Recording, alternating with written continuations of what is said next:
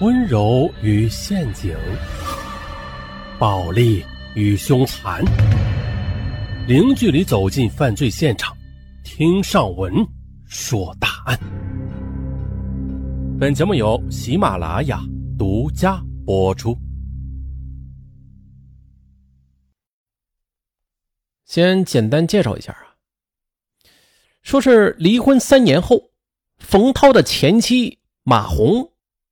又是一个名叫马红的啊，撞衫了啊！冯涛的前妻马红突然找到他，说：“啊，这一对龙凤胎儿女不是他亲生的，孩子的亲生父亲是他去世不久的丈夫黄轩。”随后，马红便与妓女黄思雨、前夫冯涛之间展开了一场令人瞠目结舌的大战。哎，只是啊，这马红她为何要自曝丑闻呢？这场闹剧又是怎样收场的呀？咱们从头说。冯涛出生于一九七零年，一九八八年考入北京一所名牌大学。毕业之后做了一名电气工程师。一九九九年，冯涛参加同学聚会，认识了比他小五岁的北京女孩马红。马红大专毕业，漂亮能干，两人一见钟情。并于两千年国庆节步入了婚姻的殿堂。在双方父母的资助之下，他们在朝阳区某小区贷款买了一套两居室。二零零四年三月，马红生下一对龙凤胎。有了孩子之后，两人就经常因为琐事而争吵了。但是，冯涛尽量让着妻子。这马红产假还没休完呢，就坚持去上班了。而且常常因为加班回来的很晚，甚至休息日也要去加班。于是，在二零零七年八月，马红突然向冯涛提出离婚。什么？冯涛惊呆了，就问他是不是在外面有了别的男人呢？没想到马红他竟然承认了。在马红的一再要求之下，冯涛他只得同意。但是他提出，两个孩子的抚养权必须归他，马红便把房子和存款留给了冯涛，承诺每个月付给两个孩子一千元的抚养费。二零零八年的年底，他们就办理了协议离婚手续。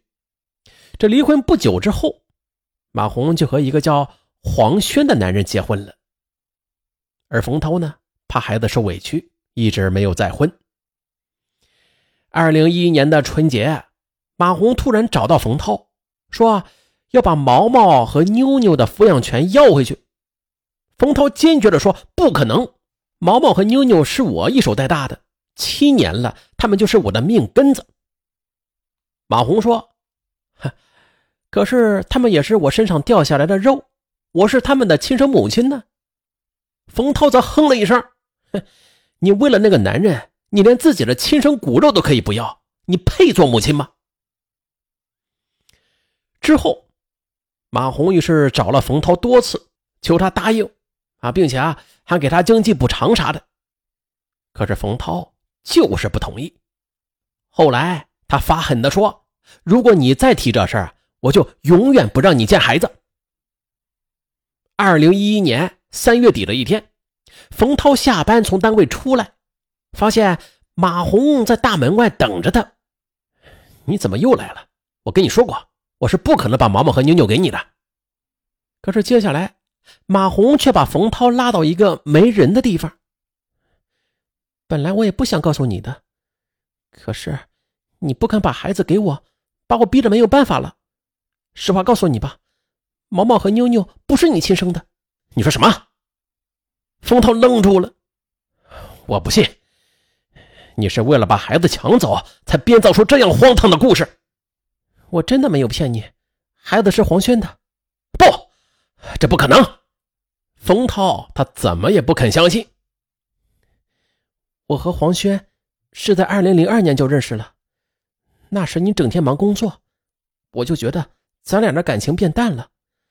正在我郁闷时，黄轩作为我们公司的客户就闯进了我的生活里，他成熟。稳重、幽默、浪漫，是个成功的大老板，他对我追求的非常热烈，再加上我很敬佩他，便和他好了。因为当时他有妻子和女儿，无法离婚，我们就只能悄悄的来往。后来我怀孕了，可是我不知道孩子是你的还是他的，但是我还是决定生下来。生下毛毛和妞妞之后，我就暗中采集了黄轩的毛发，与孩子做了亲子鉴定，结果孩子是他的。说着，马红拿出了一份亲子鉴定报告。那一刻呀，冯涛觉得命运和他开了一个天大的玩笑，他一把就抓住了马红的胳膊，质问道：“你为什么不早说？七年了。”你知道我和毛毛妞妞已经有了很深的感情，我离不开他们，你知道吗？你为何要把你的丑事讲出来呀？你太残忍了！原来，自从知道毛毛和妞妞是黄轩的孩子之后，这马红啊就曾想着把事情的真相告诉黄轩和冯涛的。可是看到冯涛对两个孩子是那么的疼爱，而黄轩又暂时离不了婚，他爸说出来后啊。平静的生活被打破，于是就一直保守着这个秘密。就这样，一直是到了二零零七年，黄轩终于是离了婚了，而正上大二的女儿黄思雨和他一起生活。于是，马红便向冯涛提出了离婚。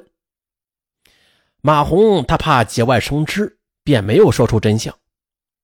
和黄轩离婚之后，马红就过上了衣食无忧的生活。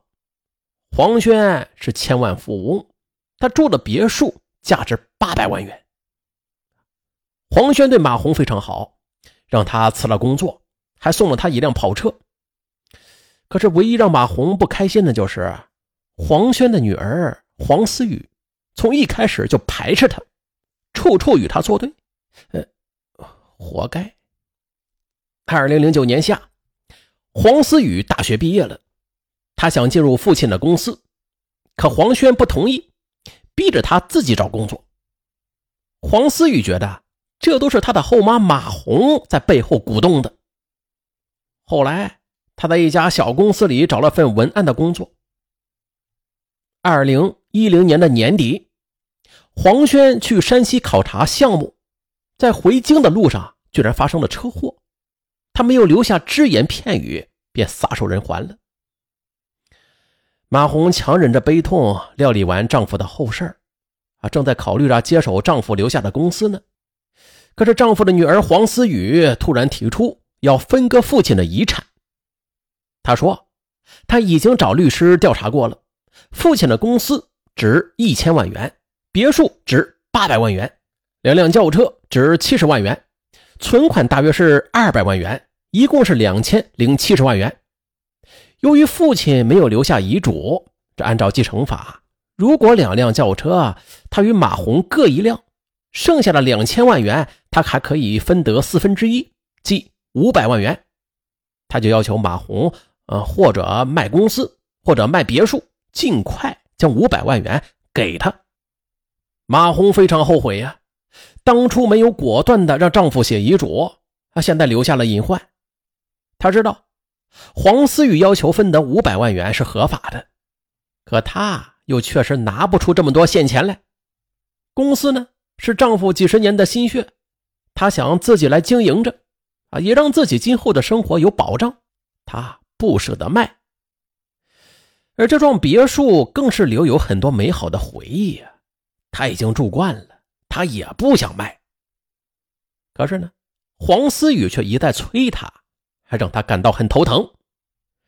马红就本想着先把二百万元的存款给黄思雨吧，啊，再找朋友借点钱，剩下的就等公司账上有了钱之后再给他。